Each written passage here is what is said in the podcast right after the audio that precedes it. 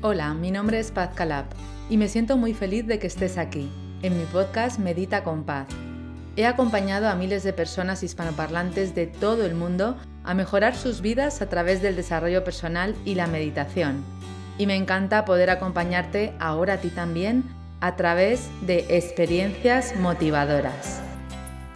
A continuación vas a escuchar la historia de una persona que un día decidió tomar las riendas de su vida y dar los pasos necesarios hacia su bienestar físico, mental y emocional. Una persona que un día decidió dejar de sufrir y empezar a vivir. Experiencias inspiradoras son ejemplos de personas anónimas que con gran generosidad hoy quieren compartir contigo parte de su historia. Te animo a que escuches la experiencia inspiradora de hoy. Comenzamos. Hola a todas, estamos aquí de nuevo en un nuevo episodio de, mi podcast Medita con Paz. Dentro del apartado de experiencias inspiradoras tenemos hoy a Odile Fernández, la doctora Odile. Todos conocemos a Odile por sus libros. El primero fue Mis recetas anticáncer, el último Hábitos que te salvarán la vida, super bestsellers. También tiene cinco libros más y hoy vamos a hablar con ella de su experiencia en este mundo material, en el mundo de las formas, cómo ella ha llegado a este punto donde está, qué le pasó en su vida, por qué comparte con todos nosotros eh, algo tan, tan, tan importante como cuidarnos, protegernos, cuidarnos de enfermedades, eh, vivir con armonía y cómo lo hace ella. Odile, muchísimas gracias por estar aquí. Muchas gracias, yo te admiro desde el primer libro que me regaló mi hermana, Mis retas anticáncer, hasta el último que me he leído, Hábitos que te salvarán la vida. A mí me has ayudado muchísimo, me has ayudado muchísimo porque realmente ha sido muy, muy inspirador todo lo que tú has compartido con, conmigo en este caso. Y, bueno, pues sé que ayudas a muchísimas personas. ¿Cómo estás, Odile? Pues un placer estar hoy aquí contigo, con todos tus tu oyentes. Y bueno, encantada de, compartir esa, esa, experiencia, esas vivencias personales, porque dicen que lo que no se da se pierde. Y creo que cuando algo hemos aprendido algo, algo que nos ha servido, hay que compartirlo con, con los demás. Y además yo, bueno, soy médico de formación, soy médico de familia y nosotros cuando terminamos la carrera hacemos el juramento hipocrático donde juramos aliviar el, el sufrimiento de, de, los demás en la medida de lo posible. Y bueno, pues una experiencia personal relacionada con la enfermedad creo que ahora me ha servido para intentar aliviar el, el sufrimiento de otros y te cuento un poco cómo, cómo he llegado hasta, hasta aquí. ¿Y qué te pasó? ¿Qué te pasó a ti? Sí, hace 13 años, en el año 2010, yo tenía 32 años en aquel momento, un niño de 3 añitos, eh, había probado mis oposiciones como médico del Servicio Andaluz de Salud, estaba en donde yo quería ser médico de pueblo, médico rural, estaba en, en teoría en mi mejor momento, cuando de repente un día me palpé una masa en, en, el abdomen y esa masa resultó ser un cáncer de ovario metastásico. En ese momento mi vida se, se derrumba, ¿no? Porque, bueno... ¿no te habías encontrado mal? ¿No tenías ningún síntoma? ¿Cómo, cómo, o sea, tú te lo médico, pero ¿no pasó nada antes?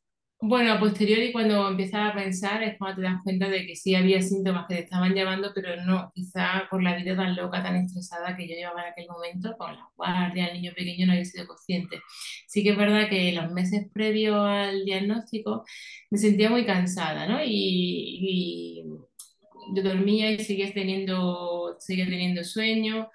No entendía muy bien qué, qué era lo que estaba pasando, ¿no? Pero bueno, aparte de que tenía sueño, no no le di mucha importancia. Sí que sentía también que a pesar de que había probado la oposición, tenía un niño maravilloso, estaba triste y no entendía por qué. Decía, pero si estás donde tú quieres, has conseguido lo que siempre has luchado, eres funcionaria, ¿no? Era como, ¿y por qué estás triste? Claro, el día que, nada, pues un día que tuve un poco de diarrea, me palpé el abdomen, cosas que hacemos los médicos, ¿no? Y fue cuando dije, ostras, ¿qué es esto? Es la masa. Y ahí pensé, por eso estabas triste, por eso estabas cansada, pero no me di cuenta de esos síntomas o no les di importancia hasta el momento del diagnóstico. Y ahí fue cuando el mundo se te derrumba, ¿no? Cuando te dicen que tienes metástasis, un niño de tres añitos, es cuando, bueno, te puedes imaginar, toda tu vida se pone en stand-by y, y la verdad es que lo pasé mal, porque además, bueno, los médicos creo que somos los peores pacientes, somos impacientes. y, y, bueno, mm, mira estadística, eh, porque es verdad que en mi caso mi oncólogo nunca me dijo expectativas de vida, ¿no? De decir, va a vivir seis meses, doce meses, pero es verdad que tú tienes tu diagnóstico. Y mira, en el caso del cáncer de ovario que yo tenía, en el estadio 4, porque era metastásico, yo tenía metástasis en los huesos, en el pulmón, en la vagina. La supervivencia a 5 años era del 5%, a 10 años del 0%. Es decir, se suponía que no había casos descritos de mujeres que viviesen más de 10 años a mi diagnóstico. Y tenía un niño de 3 años, claro, pensaba, no voy a llegar al instituto, no voy a entrar en el instituto, o sea, es como cómo encajo esta, esta noticia, ¿no? Y además, bueno, el oncólogo me decía, dice, bueno, vamos a poner quiño para intentar acortar la marcha atrás. Y eso es muy, muy duro, ¿no? Decir, ostras, que, que esto se acaba. Y mira, ese niño de tres años, eh, esto fue en el mes de, de octubre, que yo decía, jo, si lo vimos el día de Raya ya no estoy aquí con este peque. Ah, Ahí, bueno, le grabé un vídeo de despedida de mamá que ha querido mucho, pero siente fallarte. El álbum de fotos, bueno, fue una despedida, tuve que elaborar ese duelo, pero una vez que elaboré el duelo, ¿no? Una vez que dice, bueno, si tengo una enfermedad grave, la vida me está diciendo que, ojo, que, que, es limitada, porque realmente yo empecé a ser consciente de que la vida es limitada tras ese diagnóstico. Yo creo que hasta ese momento pensaba que era inmortal, ¿no? Eh, Odile, una, una pregunta. El hacer ese vídeo, el contarle a tu hijo, despedirte, ¿eso te ayuda a ti a fortalecerte, a aliviarte? ¿Para qué te sirvió a ti?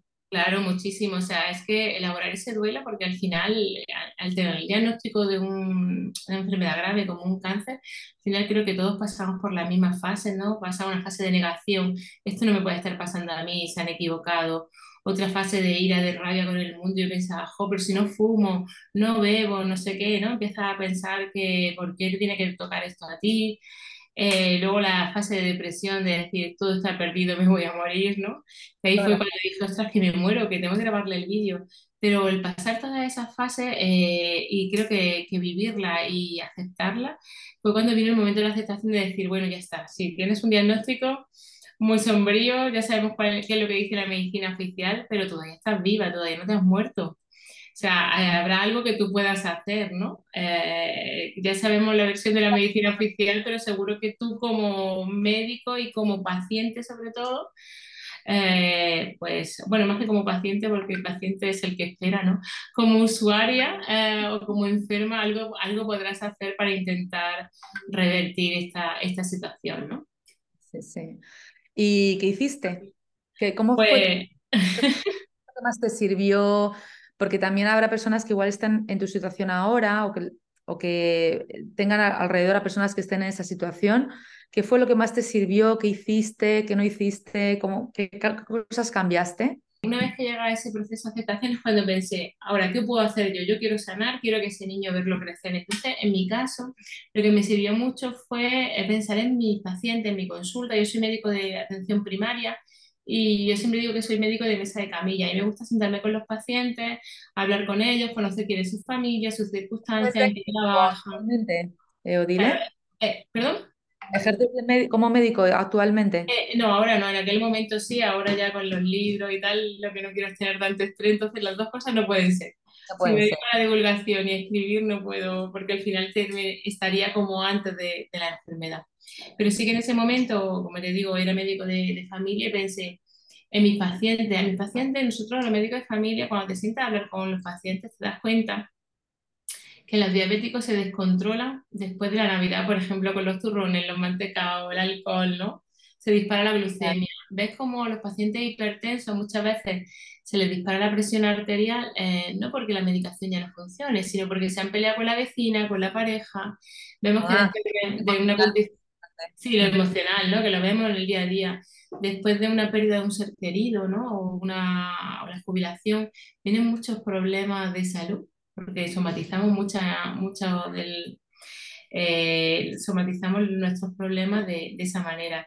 Y pensé, jo, seguramente como yo he vivido hasta que he tenido el cáncer, eso puede influir en el desarrollo de una enfermedad tan grave que no es propia de una persona tan joven, porque mi cáncer era más de personas mayores, pero quizá si yo revierto eh, la forma de comer, de el ejercicio, la forma de relacionarme conmigo y con los demás, esto puede revertir la, la situación, ¿no? Eh, todo está en constante cambio. ¿Y ahí te sentiste poderosa? ¿Te sentiste con fuerza? Claro, ahí cuando dije, ostras, aquí tengo la solución. O sea, Wow. mi cuerpo seguramente ha enfermado por cómo he vivido. Si yo ahora me transformo, Ujú. eh, puedo revertir esta situación. Esa era mi teoría, ¿no? Mi mente decía, jo, si mis pacientes lo hacen, porque eso es lo que te digo, tú estás acostumbrado a ver en el día a día cómo pacientes con diagnósticos muy sombríos eh, mejoran y pacientes con diagnósticos pues muy livianos, cosas muy leves, terminan con un desenlace fatal. Y ahí yo tenía esa teoría, ¿no? De, jo, seguro que puedo hacer algo. Y claro, mi mente, pero claro, tu mente científica decía, bueno, esta es tu teoría, eh, ¿qué dice la ciencia? Y entonces me puse a investigar y empecé a leer eh, en PubMed que había cientos de artículos que relacionaban el cáncer con la alimentación, con las emociones, el ejercicio, que había clínicas en Estados Unidos, en Alemania, donde los pacientes no solo daban quimio y radio, sino que tenían un psicólogo, hacían terapia grupal, donde hacían ejercicio, nutrición, y dije, esto es Eureka, esto es lo que yo necesito, esto es lo que yo estaba sintiendo que necesitaba. Lo que pasa vida, además te estaba entregando la vida para que luego tú nos lo entregaras a los demás, claro, porque eso es, propósito de vida. Claro, lo que pasa es que mi oncólogo no lo vio como yo. Cuando se lo conté a mi oncólogo le dije, jo, si yo cambio la alimentación, empiezo de ejercicio, aprendo a gestionar este estrés tan, esta ansiedad tan brutal que tenía, esto quizá pueda sanarme. Claro, me dijo, bueno, allá tú, lo que me propones es muy difícil y tu cáncer es incurable, pero allá tú. te dijo así de claro, sí, sí, sí, ya está. Claro, dije, pero bueno, como todo está perdido según él, pues vamos adelante. Entonces, es verdad que en ese momento en España no existe la oncología integrativa, no había todas las herramientas que tienen los pacientes. Yo tuve que ser mi propia nutricionista, mi propia entrenadora personal, busqué a alguien que me enseñase a meditar, pero ahí me sentía empoderada como paciente. Y entonces, bueno, pues algo maravilloso ocurrió, y es que las metástasis desaparecieron eh, como algunas eran palpables, yo de- dejaron de estar ahí le dije a mi oncólogo, mira, esto que yo te contaba, que aparte de la quimio, por supuesto, yo estaba haciendo la quimio junto a todos estos cambios que estamos hablando. Digo, esto ha funcionado, me decía, y dice, esa es la actitud, muy bien, que tú te lo crees. No, no, que ha funcionado, que me haga un tag, que yo no tengo metástasis. Y bueno, bueno. O sea, había una remisión de la enfermedad, en muy poco tiempo, estaban sí. dando quimio, pero a la vez estabas cambiando tu alimentación, haciendo ejercicio, haciendo meditación y cuidándote muchísimo. Sí, sí, sí, estaba entregada al proceso de, de sanación. Yo dejé en sus manos la- el tema médico, la quimio que él propuso y tal. Y bueno, pues hicimos un PET test para comprobar que, que no estaban y esas metástasis habían desaparecido. Y de esto hace ya 13 años. Y bueno, imagínate, ¿no? Qué maravilla. Ese niño de 3 años tiene ahora 16. He sido madre dos veces de manera natural después de la enfermedad, cuando se suponía que la quimio iba a producir una infertilidad. Tienes tres niños ahora. sí, ahora una locura. Bueno. Entonces, claro, cuando tú consigues esto, después de todo el miedo, de la ansiedad que has pasado, de la, de la desesperanza, pensé, esto hay que contarlo, yo no me puedo quedar con esto porque creo que puedo aliviar el sufrimiento de muchas personas. Y por eso cambié la consulta de atención primaria, por esa labor de divulgación, de intentar, a través de los libros, las charlas, las redes, contar a la gente que hay muchas cosas que podemos hacer, que no, ante un diagnóstico tan grave no te tienes que quedar en el sillón sentado llorando, que hay que llorar, que al principio todos hemos llorado, que hay que aceptarlo, ¿no? Que además si no lloras, si no, si ¿qué te voy a contar a ti, ¿no? Que acompaña a tanta gente, si no elaboras ese duelo, eh, no vas a poder eh, sanar. Pero hay muchas cosas que podemos hacer y el paciente se tiene que empoderar. La medicina no puede ser tan paternalista y decirle quédate ahí sentado a ver qué pasa. El No, paciente tiene que tomar acción y tiene que hacerse responsable y co-crear una solución junto con el médico y, y- y todas las personas que necesita alrededor. Claro, es que eso sería lo ideal, ¿no? Lo ideal sería que existiese la oncología integrativa, donde el paciente tuviese su oncólogo de referencia que te proponga el mejor tratamiento según tu enfermedad, pero que tuviera un nutricionista, un psicólogo, un entrenador personal y una red, tejer una red social de apoyo, eh, que el paciente se sintiera arropado, acompañado. Yo me sentí súper sola por parte del sistema sanitario, ¿no? Era como, ven, te la quimio y vete a casa. ya, esto, esto ahora mismo, este, este 360 no existe ahora mismo en ningún lugar. Bueno, empiezan a cambiar las cosas, por suerte, hace 13 años. Por ejemplo, aquí en Granada eh, tenemos una experiencia piloto que deseamos que llegue a toda España, que es Fundación Guapo. Fundación Guapo fue creada por un médico granadino que también tuvo un cáncer de pulmón metastásico, que eh, veía como yo que los pacientes están muy abandonados, que no tienen ese apoyo, que todas aquellas terapias que se ha demostrado que les pueden ayudar, que les pueden beneficiar, no se les ofrecía Y entonces eh, montó Fundación Guapo, que es la unidad de atención al paciente oncológico, donde los pacientes con cáncer de manera gratuita eh, reciben entrenamiento personal, tenemos una nutricionista, tenemos eh, fisioterapia, tenemos una psicóloga, donde tenemos muchas actividades sociales, donde los pacientes pueden compartir, salir uno a los otros. Y esto, ¿Esto, dónde se encuentra, dile para personas? Ahora mismo tenemos Granada, sede en Granada, en Málaga y en Madrid. Tenemos tres sedes, esperamos llegar a toda España, ese era el deseo de Jesús Candel, y creemos que es un derecho que tienen todos los pacientes oncológicos en España. Pero bueno, ya sabes, como es gratuito una fundación, vamos creciendo poquito a poquito porque dependemos de las aportaciones. La fundación con, con el doctor. Sí, pues Fundación Guapo, aquí a todos los que nos escuchen hoy y que quieren acercarse, eh, toda colaboración es bienvenida y, y, se hace una labor tan bonita porque ves que los pacientes llegan pues tristes, cabizbajos, con muchos miedos y luego cuando van a la quimio, Dios mismo te dice, es que llegamos con una sonrisa y la gente dice, pero que tienes cáncer, y dice, sí, tengo cáncer, pero tengo una red de apoyo detrás, no estoy viviendo esto solo y puedo hacer cosas por mí mismo y eso es maravilloso. Por eso yo cambié tanto esa, esa labor de estar en la atención primaria a poder hacer esto a día de hoy. Eh, te, quiero preguntar, porque al final te preguntaré dónde encontrarte y todo, pero eh, ¿dónde podemos encontrar la Fundación Guapo? ¿Tenéis una web o...? Sí, sí, eh, tú escribes en Instagram, en Facebook, en, en, la web, Fundación Guapo, como una persona guapa, pero con U. y oh. ahí, ahí nos podéis encontrar. O sea, Fundación Guapo. U-A-P-O. Ah, vale, vale, vale. Sin la G. Sí, sí, por eso que es como guapo de que somos guapos. vale, vale, vale. Unidad de atención al paciente oncológico. Ah, vale, vale, me encanta, me encanta ese juego de palabras. claro, guapo sin G, y porque es la unidad. Vale, perfecto. Y entonces, em, ¿qué más pasó en todo ese proceso, Odile? Bueno, pues ese proceso, lo que te decía, pasamos de la tristeza al llanto desesperado, esa ansiedad, a la aceptación y después de la aceptación al empoderamiento de decir, yo puedo, yo puedo con esto, yo soy la que controlo mi vida. Y fue una sensación maravillosa, Paz, porque cuando tú te sientes que tú eres la que tienes el control, fue como una sensación de iluminación de decir, yo soy la que gestiona mi vida, la responsable y yo he enfermado, yo voy a sanar. Por supuesto, lo que te decía, junto al tratamiento convencional, que luego cuando me preguntan, yo hice lo que me dijo mi oncólogo, en este caso fue quimioterapia y extirpación del tumor. ¿eh? luego hay mucha gente que me pregunta o me dice que si yo recomiendo dejar los tratamientos, no, yo lo que hice fue aunar las dos cosas. Aunar las dos cosas para tener ese 360 donde todos los puntos estuvieran eh, sostenidos por la medicina, por, por, el, por, por la alimentación, por el ejercicio físico, por la meditación y por todo lo que tú hiciste que te sirvió tanto. Claro, es que yo creo que son cuatro, cuatro patas de la silla. O sea, El tratamiento está ahí, pero tenemos que comer bien, tenemos que movernos y tenemos sobre todo que gestionar esto, que es lo que más les Gestionar la mente.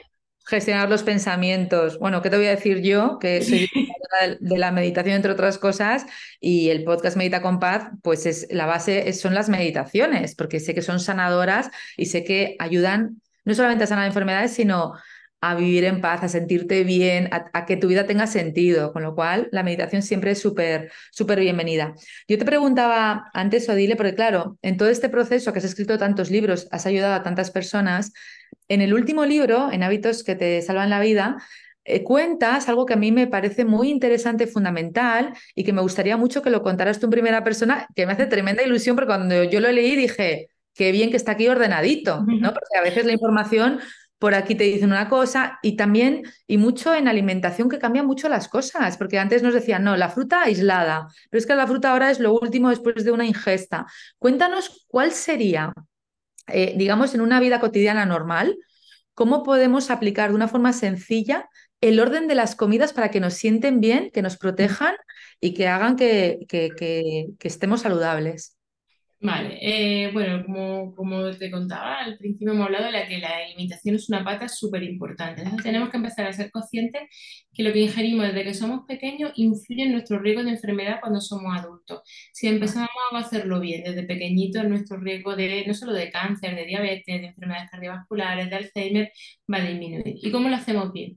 Bueno, cosas súper importantes. Hay que dejar atrás el azúcar, los ultraprocesados, el embutido, eh, todas las salsas eso es súper importante. Primero, eh, ¿qué voy a quitar? ¿no? Ultraprocesados, azúcares, refrescos, que los niños toman muchísimo, bebidas energéticas. Veneno. Eso no son ni alimentos, son productos que imitan a los alimentos. Sí, además son calorías, azúcar y grasa no, no saludable. Entonces, eso lo quitamos, intentamos eliminarlo y ahora vamos a hacerlo bien. Vamos a aumentar la ingesta de vegetales, sobre todo hay que apostar mucho por el mundo vegetal. Y como tú bien decías, el orden en el que ingerimos los alimentos también es importante, porque eh, como hemos comentado, el azúcar es un veneno. Cuanto más azúcar yo tome, más riesgo tengo de muerte prematura, de enfermedad.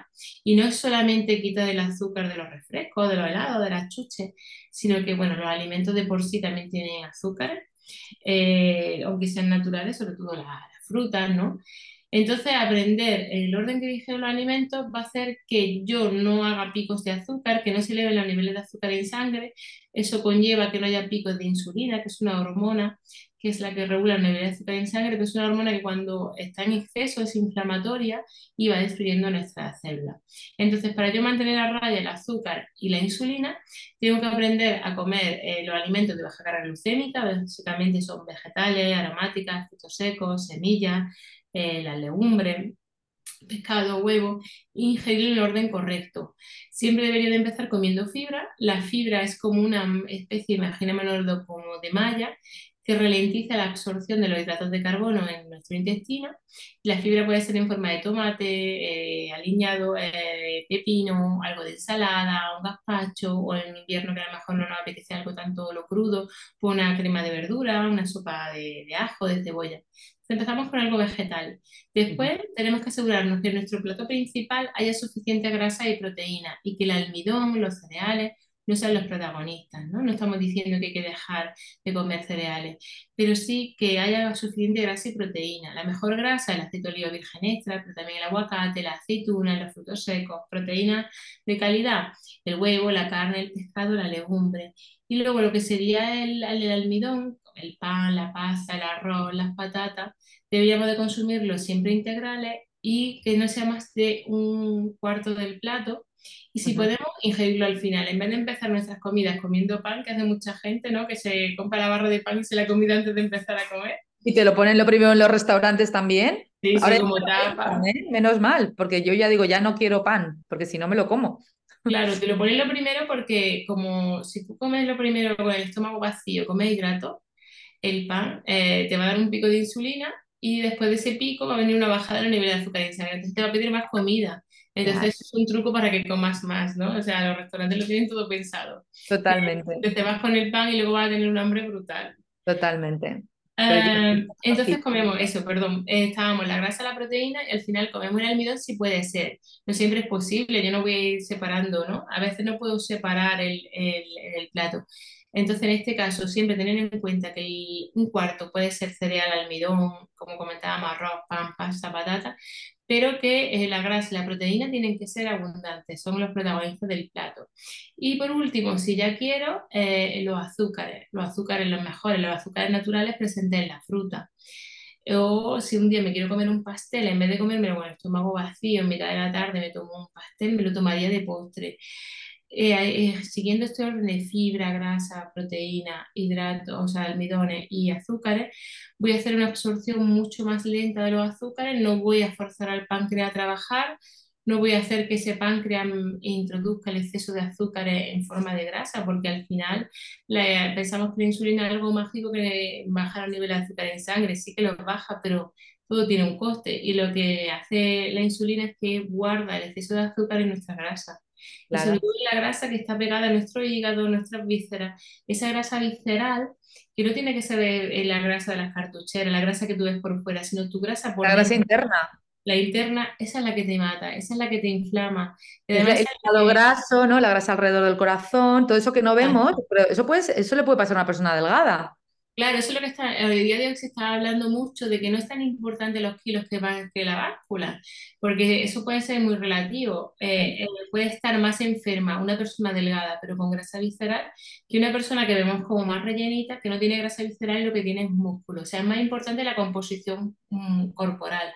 Cuanto más músculo y menos grasa visceral, más saludable estará. Entonces hay que ¿Cómo puede saber una persona qué grasa visceral tiene con algunas pruebas? Bueno, a día de hoy lo más fácil son con los impedanciómetros, estas básculas que te pesas descalzo y van midiendo por impedanciometría, eh, hacen una aproximación bastante buena de tu composición corporal.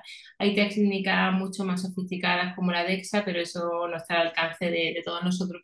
Pero con un impedanciómetro, con estas básculas que además a día de hoy ya son bastante asequibles, podemos hacernos una idea y nos podemos llevar sorpresas, porque a lo mejor tú piensas que estás delgadito y te dicen que tienes más de un 12% de grasa visceral y oye, si tienes más de 12% de grasa visceral, ojo porque tu vida está en riesgo.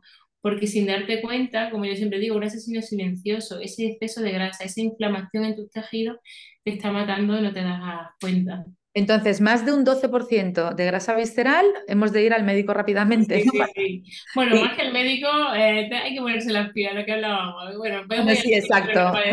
Los, cuidados y todo. Bueno, es que tú ya nos estás diciendo las pautas, es que están muy claras. Sí, sí, Yo al médico porque ya hay, hay un, un, dato que es médico que es importante, pero en realidad ya las pautas están clarísimas. y el médico lo que se puede hacer es hacer una analítica para ver cómo están los niveles de azúcar, los niveles de inflamación, para comprobar que es verdad que hay un estado inflamatorio, que hay un metabolismo ahí de hidratos de carbono alterado. Pero, como decíamos, nunca la actitud paternalista, ¿eh? de que el médico me dé la píldora mágica, una pastilla que me lo va a curar todo. No, hay que tomar la responsabilidad. Exacto. Esas básculas son básculas que están en, las farmacias, en los hospitales, donde, las, donde se pueden encontrar. Bueno, ahora mismo impedanciómetro, hasta en Decathlon te venden un impedanciómetro, los gimnasios suelen tener, en, la, en muchas farmacias tienen impedanciómetro, puedes comprarte una por un precio bastante seguido, podríamos tener un impedanciómetro. Y te dice la cantidad de grasa visceral, te dice la cantidad de músculo que tiene y la eh, grasa eh, corporal. Ah. Entonces sería muy importante tener, lo que te he dicho, mucho músculo y poca grasa visceral. ¿Hay algún porcentaje que nos puedas decir para tener una orientación, Odile? Bueno, según si somos hombre o mujer, las mujeres rondamos entre un 24 y 26% de, de grasa corporal se considera normal, los hombres un poquito menos, 20-22. Y músculo, como también va en proporción a los kilos que pensemos, pues, pues decía, cuanto más músculo, mejor. ¿no? Claro, claro, esa es la clave, ¿no? Cuanto más Para tener músculo, entrenamiento de fuerza. Hay que las máquinas, las mancuernas, las que de nuestro propio cuerpo. autocarga, exacto. Sí, además eso es que no hay excusa con dos con, con dos paquetes de garbanzos o de lo que más pese, ¿no? Una, de unas garrafas podemos. Unas garrafas de aceite o unas mancuernas quien tenga, eh, hacer sentadillas, eh, bueno, pues todo lo que sabemos que son ejercicios sencillos y que los podemos hacer en casa. Es que no hay excusa de no, no tengo gimnasio, no me gusta el gimnasio. Con estando en casa podemos hacer un montón de cosas y además súper efectivas. Sí, sí, exactamente. ¿Cuáles son tus rutinas, Odile? ¿Qué haces tú en tu día a día para mantenerte sana? Porque ahora ya pasaste la enfermedad, eh, tienes dos hijos más, tienes tres hijos, estás súper bien. Em, bueno, ¿cuál es tu rutina diaria? Bueno, pues intento como eh, todo lo que predico, es lo que intentamos hacer en casa, entonces, bueno, basamos la alimentación, yo no soy 100% vegetariana, pero sí que mi alimentación predomina el mundo vegetal. Sí que añado huevo, eh, lácteo, un poquito de pescado y poquita, poquita carne. O sea, una dieta predominantemente vegetal y al final es siguiendo dieta mediterránea. Intentamos seguir el orden que hemos hablado de los alimentos y algo que es importante que se me olvida comentar, añado vinagre en todas las comidas porque el vinagre reduce los picos de, glucemia y nos ayuda a controlar esa, esa insulina. Sí, eso lo aprendí de ti, porque además es como o añades vinagre en la comida o tomas un poquito de vinagre o un poquito de agua con vinagre, vinagre de manzana, ¿no? Sobre todo. Sí, sí, porque está el que está más rico. O sea, son todos igual de efectivos, pero el de manzana es como el más, más suave. ¿Y qué me dices de las especias? Porque también es, algo muy importante que tú comentas. Sí, cambiamos la sal por las especias. Las especias son antiinflamatorias y la canela, por ejemplo, además regula los niveles de azúcar en sangre. Entonces, cuanto más especias, cúrcuma, jengibre, canela, orégano, pongáis mejor. Entonces, en casa toda la comida es muy especiada. Hacemos una mezcla entre dieta mediterránea y cocina asiática que está muy, muy condimentada. Sí, sí, justo, justo, fíjate, Odile, te voy a contar una, una anécdota. Yo tengo un programa, yo me formé en la universidad como experta en mindfulness y me especialicé en alimentación consciente. Entonces soy súper fan de la alimentación. Tengo un programa online de alimentación consciente. Entonces yo ahí recomiendo tus libros y cuento cosas que he aprendido de ti, de otros autores también y cosas que he aprendido en, en mi vida cotidiana y de mis formaciones. Y Entonces yo llegué, yo sola, yo sola llegué a la conclusión de que en un mundo ideal, o sea, la comida mediterránea junto con la asiática por las especias era como, como muy saludable. Y luego lo leí en tu libro. Dije, mira qué bien, porque ahora ya puedo... claro. claro. porque puedo, ahora mismo ya, si, si lo dice la doctora Odile, ya lo puedo decir con tan naturalidad. Yo decía, a mí es lo que más me, me conviene y según mi conocimiento, lo que yo llegué a la conclusión, pero cuando lo leí en tu libro dije, Perfecto. Así que... es unar lo mejor de, de, las dos, de las dos culturas y además son dos culturas que se ha visto que ese tipo de alimentación disminuye el riesgo de, de enfermedad, entonces aprovechémonos de, de las dos. De las dos. Y, bueno, para decir en cuanto a alimentación, pues eh, esa fusión oriental-occidental y luego lo que nos falta es la rutina de entrenamiento, o sea, en la rutina diaria del entrenamiento. El entrenamiento de fuerza tres días por semana y dos días de semana algo de cardio. En mi caso yo lo que hago es que juego al rugby. Es un deporte que a lo mejor no nos cuadra mucho, pero juego, a rugby femenino. Sí, qué bueno. tengo el cardio, tenemos la fuerza y lo que intento todos los días también desde que tuve la enfermedad hace 13 años, esos 10 minutitos de meditación, esos 10 minutitos para, para mí, para conectar con, el, con, con mi día a día. Y al final, bueno, ¿qué te voy a contar? Al final tú empiezas yo era desconocida lo de la meditación, ¿eh? Y además vi una vida loca, lo que te he dicho, la del cuarto, los niños, no sé qué. Y al final lo como que lo interioriza y en tu día a día estás como mucho más conectada, más presente. Y una de las cosas que más me ha cambiado la, la vida. La meditación, qué bueno, dile, me encanta que lo digas, me encanta que, que siendo médico lo digas, lo apoyes, lo hayas sentido, lo hayas experimentado, porque es que yo siempre digo que es una vareta mágica que, te cambia todo. Y importante lo que te has dicho, sacar cosas primero que no nos interesan y luego introducir cosas que realmente nos están favoreciendo la vida. Y una de esas cosas es la meditación, eh, por supuesto, con todo lo demás que tú ya has comentado y que todo es importante. Todo es importante porque hay personas que dicen, no es que yo ya me alimento bien y no me gusta hacer ejercicio físico. Error. No vale, claro. Error, no vale. Son las cuatro. Dormir bien, ¿no? Hacer ejercicio, meditar, comer. Y, todo eso es el conjunto para tener una vida sana, saludable y para estar felices, porque si no, ¿para qué estamos aquí? Si no es para estar felices, ¿no? Claro, al final es verdad que en mi caso, como la vida te lo ha puesto tan como, buf, esto se acaba, ¿no? Es cuando empiezas a ser consciente y decir, ostras, como no lo aproveches y seas feliz, o sea, ¿qué te vas a llevar, no? Entonces es verdad que a mí me, me cambió mucho el chiste de decir, oye, aprovecha el momento presente, vívelo con intensidad, disfruta de tus niños, da más las gracias, quejate menos.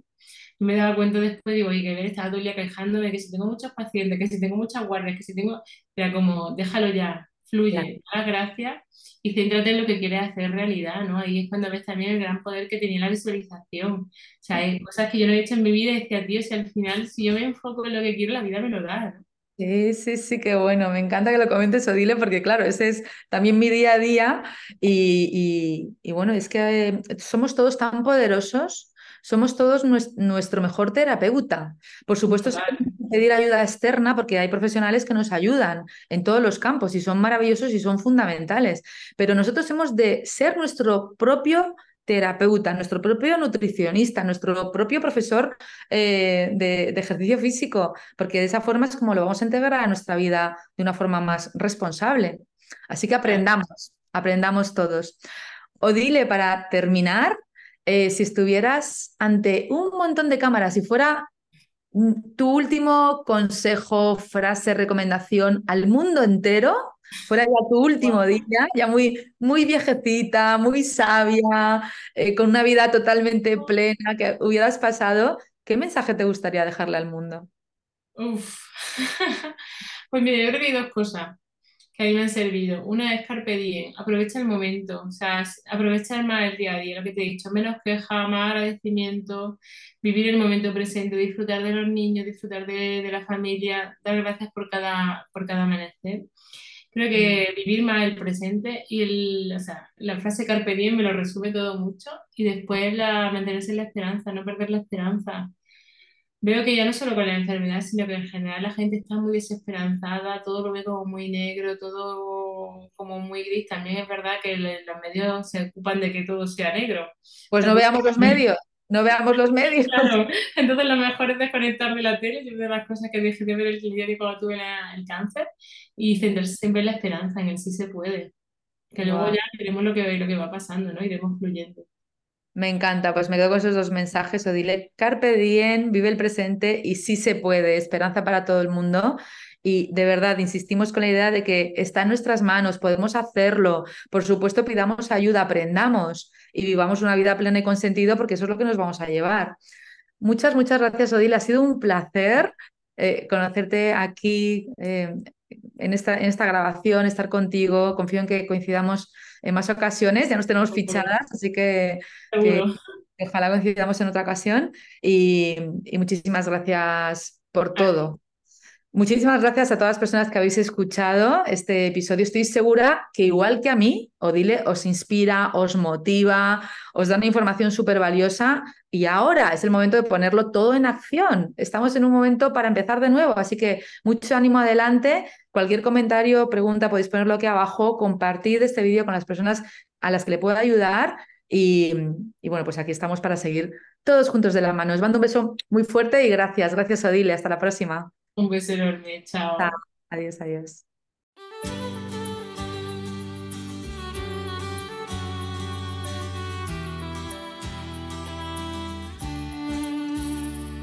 Gracias por escuchar este episodio. Deseo que hayas disfrutado de esta conversación y que haya sido para ti, de alguna manera, inspiradora y que haya aportado algo valioso a tu vida. En este podcast, además de experiencias inspiradoras, encontrarás meditaciones y visualizaciones guiadas con mi voz, para que tú también puedas dar los primeros pasos para mejorar tu vida a través del desarrollo personal. Si te ha gustado este episodio, recuerda que puedes suscribirte y también dejar un comentario contándome en qué te ha inspirado esta historia.